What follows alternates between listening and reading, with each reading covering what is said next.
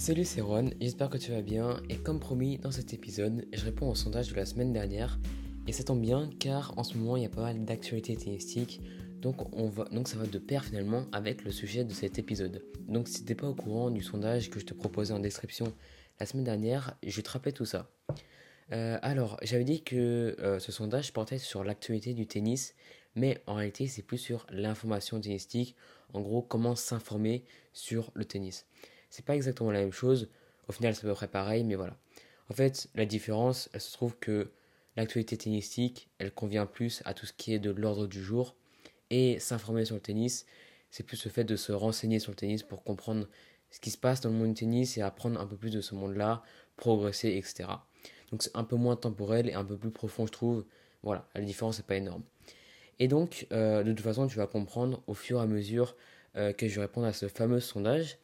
Donc forcément maintenant il est trop tard pour répondre, mais il y a eu pas mal de réponses, donc c'est vraiment cool. Vous avez été super réactifs, donc franchement c'est super cool.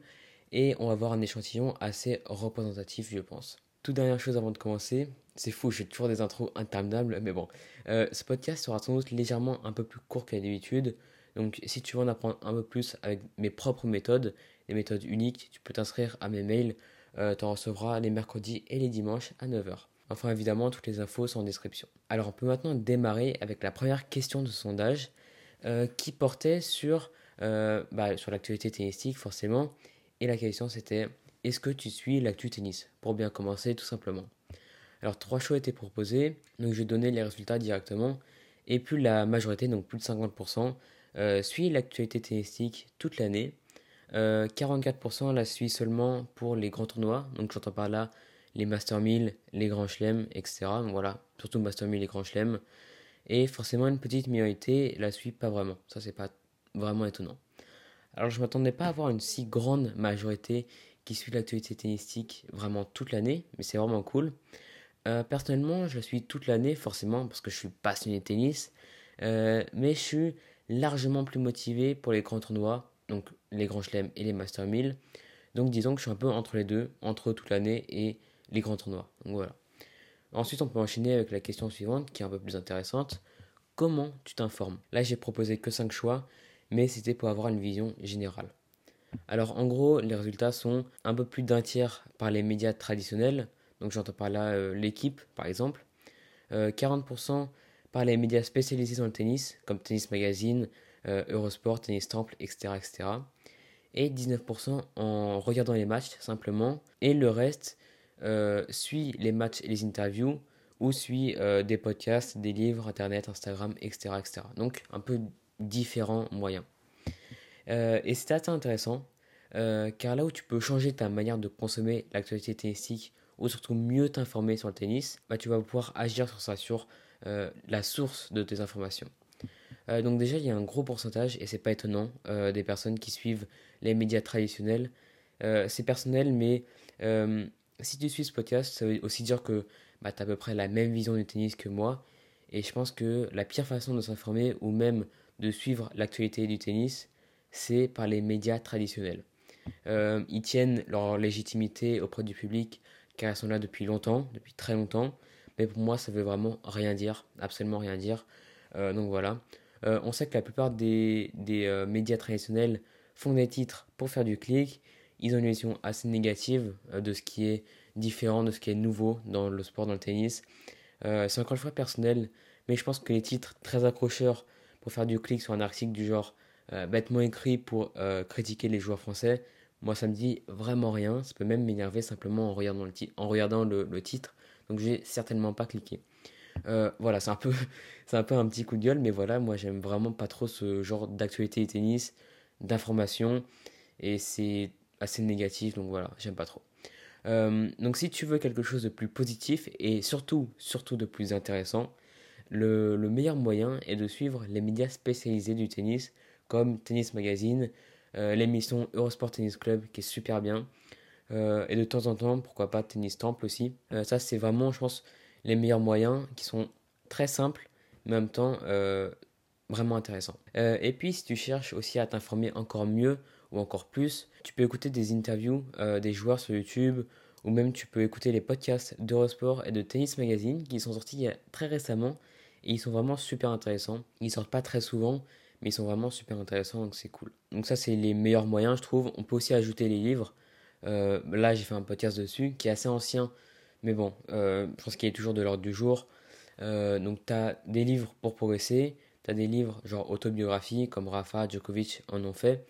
Donc des livres pour progresser, par exemple, tu vas pouvoir trouver les fondamentaux tactiques, par exemple, qui est vraiment cool. Soyez pro, qui est super intéressant aussi. Et enfin, pour ceux qui suivent seulement les matchs, alors c'est un bon moyen de suivre l'actu tennis, euh, pour développer un peu son esprit critique aussi, c'est super.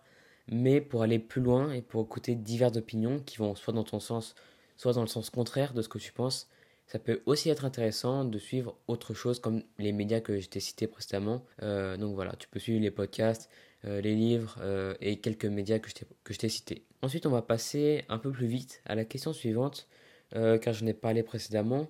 Mais en gros, je te demandais ce que tu pensais de l'actu que tu consommes. Et j'imagine que ceux qui ont répondu que ça leur plaisait pas ou euh, qui s'arrêtaient simplement au titre sont les personnes qui consomment l'actu traditionnelle, enfin les médias traditionnels, parce que les pourcentages correspondent à peu près. Et le reste, donc 55%, euh, ont trouvé des plutôt bons articles apparemment, euh, des émissions à suivre, donc ça, ça doit aussi correspondre à ce que je disais précédemment. Alors on va passer du coup à la question suivante directement. Et je te demandais si tu regardais l'actualité du tennis en général ou juste de tes joueurs préférés. Et de manière assez surprenante, plus de 73% préfèrent suivre l'actualité de leurs joueurs préférés.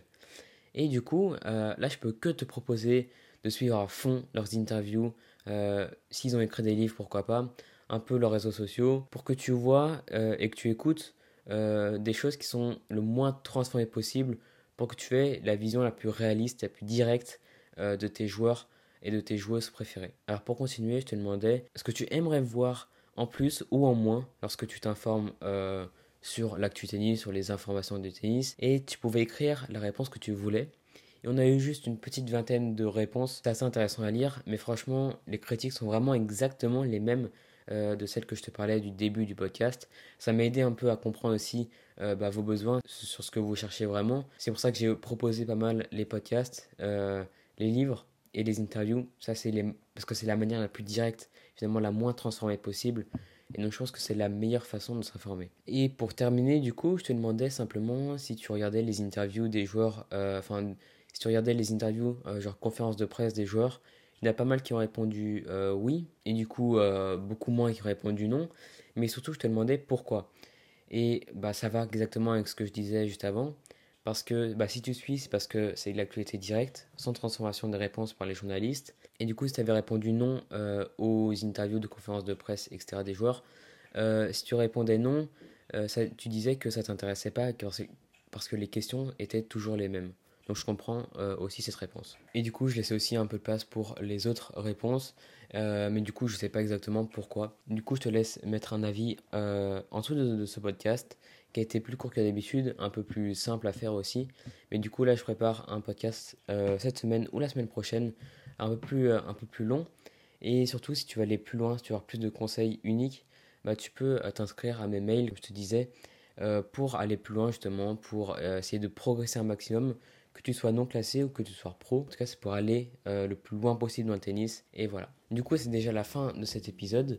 J'espère vraiment que ça t'a plu. C'est un podcast vraiment tranquille où je te parlais un peu plus au feeling j'ai pas vraiment préparé des notes, etc. Donc j'ai essayé de faire un truc plus au feeling. Tu peux me le dire du coup en commentaire si ça, t'a plus plu ou moins. Forcément, je prends les, les critiques en compte. Et du coup, normalement, on se revoit la semaine prochaine pour un nouveau podcast de tennis.